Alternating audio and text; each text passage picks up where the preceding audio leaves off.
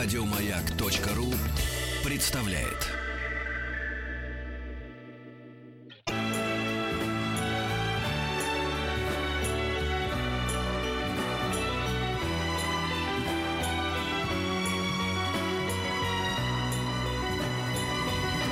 Спутник кинозритель.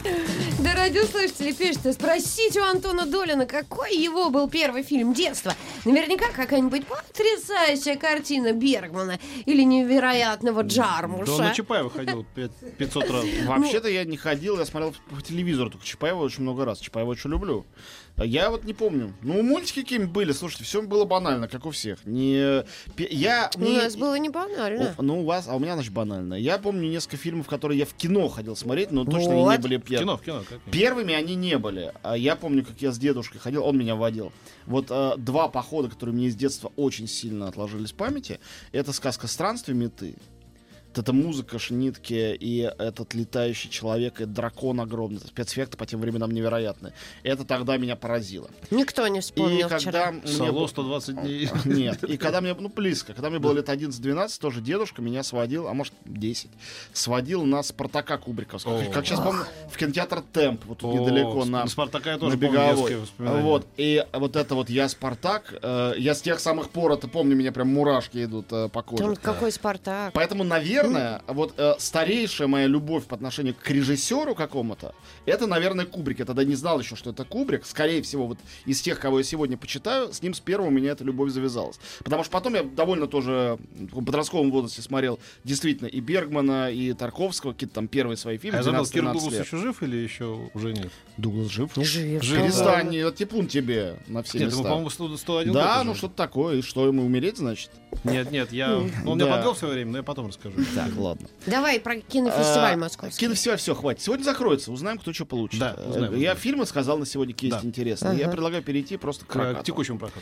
А, Текущий прокат на этой неделе очень квелый, честно предупреждаю. Ну, прошлый тоже. И прошлое тоже Ну, вот Это так, и- ужасно. и, следующий тоже. На следующей А неделе, куда правда, делись эти летние блокбастеры? Вот эти на все? следующей неделе выходит Человек-паук. а Про него поговорим. Он не обязательно. выходит, он Опять выползает. мимо. А, не, он вылетает практически. Вылетает, да, Этого ты не тронь паука, он не, не, не неповоротливый. На этой неделе главный блокбастер, который выходит, с грустью должен вам э, сообщить об этом, но я не могу же утаить это. Это э, мультфильм «Гадкий я 3».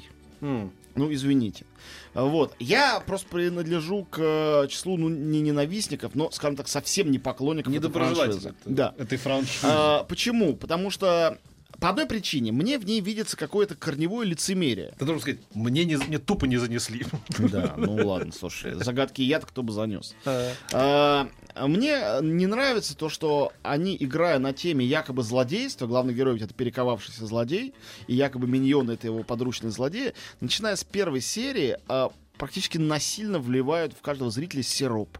Вот степень э, умильности и мимимишности этого фильма очень э, условный, очень карикатурный, э, психологически неубедительный. Психологическая убедительность и в мультфильмах должна быть. Она везде должна быть. Мы должны верить герою. Вот его перековка выглядит какой-то перековкой из какого-то среднестатистического плохого фильма сталинской поры. Про какого-нибудь там белогвардейца, который стал э, коммунистом и стал строить коммунизм. Это какая-то такая странная история про служение добру, э, которая вот только этими идиотскими шутками миньонов сдобрена для того, чтобы людям было еще и смешно, а не только хорошо. Это вот пример голливудского дет- э, такого доброго кино. И я не могу получать удовольствие. Но детей своих я уже сводил. Э, старший пожал плечами, младший, в общем, получил удовольствие, смеялся на эти шутки. Так что, безусловно, это вполне кондиционный мультфильм, такой же приблизительно, как два предыдущих. Ну, чуть менее удачный, как всегда бывает с третьими частями. Но и не более, не менее того. А, следующий фильм, который на этой неделе выходит, э, я думаю, понравится Петру.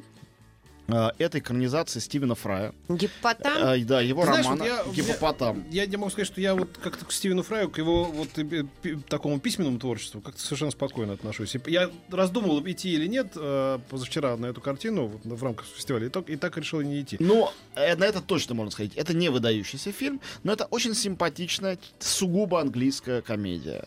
Про что она? Главный герой поэт. Кстати, очень хороший актер. э, Да, это актер театральный хороший. актер. Да, э, да, э, Вот, э, э, Аллам там в главной роли. Он э, пьющий э, поэт, который давно не пишет стихов. И просто а трейлер ра- да, работает театральным критиком. э, в газете, откуда его тут же выгоняют за то, что он сорвал спектакль. Это происходит первые пять минут спектакля, э, фильма. После чего э, к нему приходит его крестная дочь, крестница, и очень странное э, ему предложение. Ну, за деньги предлагает. Предложение такое, съездить в поместье к его бывшему другу, где еще один крестник, э, подросток, подрастает, и выяснить, не творятся ли там натуральные чудеса. Стивен Фрай, как мы все знаем, атеист, а, саркастический скептик, подвергающий сомнению все. Его герой точно такой же. Он едет туда в твердом намерении все чудеса разоблачить. Это немножко детектив, но детектив, если вы понимаете о чем я, такой честертоновский. Вот это такая история Паттера Брауна, который э, увидел что-то якобы мистическое и решил при помощи своего разума разобраться, откуда это все берется и откуда берется вообще вера человека в чудо и желание этого чуда.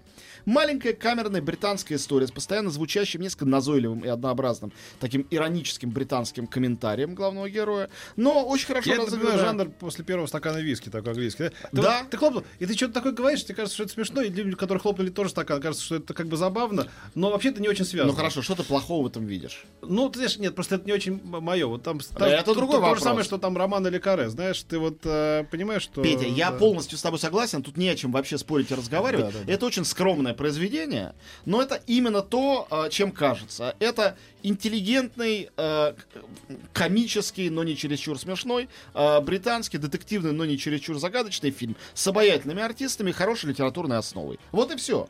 Ни больше, ни меньше. Таких фильмов мало в году выходит. Когда они показываются там на неделе британского кино, на них толпами идут люди и хохочут, и радуются. У нас очень много англофилов в стране. Я считаю, хорошо, что такой фильм не только показали на ММКФ, но выпускают в маленький ограниченный прокат. Поэтому... Ну, ну, я- выходит, выходит. прокат, Из да. того, что на этой неделе, я его рекомендую. Я схожу, потому Вот. что тогда не дошел, потому что у нас тут... Но это то, без чего можно прожить, но от чего можно получить удовольствие. Все. Да. И последний фильм на этой неделе, который я скажу, называется «Синяя бездна». Разумеется, название придумали прокатчики. А, очень неплохой, маленький э, британско-американский хоррор про двух сестер, одну из которых бросит парень. Они расстроились, решили сбросить стресс тем, чтобы погрузиться в клетки с аквалангом. К А, акулам? а, а? К акулам? Ну, к акулам, да. Надеюсь, Ну, их не- сожрали? Так, я не буду рассказывать, чем кончилось, естественно. Но вы понимаете, что, конечно, все пошло не так, как надо. Две. Э, значит, э, кислород начал заканчиваться, Да. трос перестал работать, акулы были голодные. Ну, Нетрадиционный ход. Ну, хорошо, это хорошо. традиционно, но, прости меня, фильм ужасов — это самый традиционный жанр из всех. Да. да. Люди десятилетиями повторяют одни и те же ходы и сюжеты, а другие люди ходят, смотрят, Я вот, получают я вот что, удовольствие. что отличает, конечно, гениев от э, даже крепких профессионалов. Вот я ночью, в воскресенье, что ли, по какому-то каналу показывали э, бе- бесславных ублюдков. Но я, я залип просто на весь, на весь фильм, несмотря на все рекламные паузы, смотрел. Вот кадр, когда, значит, он надевает туфельку на Диану Крюгер и разоблачает ее, да, э, Да. Я так говорю, ну, что мы теперь будем делать, полковник? И он молча вскидывается и, и душит ее до конца. И каз- профессионал бы помешал этому удушению. То есть кто бы появился, кто растащил бы их, дал бы по башке. Нет, он молча До додушил ее до конца. Ну, дело в том, что это, Вот да- это- это довольно выдающаяся литература, Да, этот фильм «Бесславные да, да. ублюдки». Я говорю не только о диалогах, Да, вообще да, о да. всей истории. Понятно, что «Синяя бездна» не про то. Но нормальный хоррор, чтобы развлечься и отдохнуть летом. Нормально. Еще больше подкастов на радиомаяк.ру.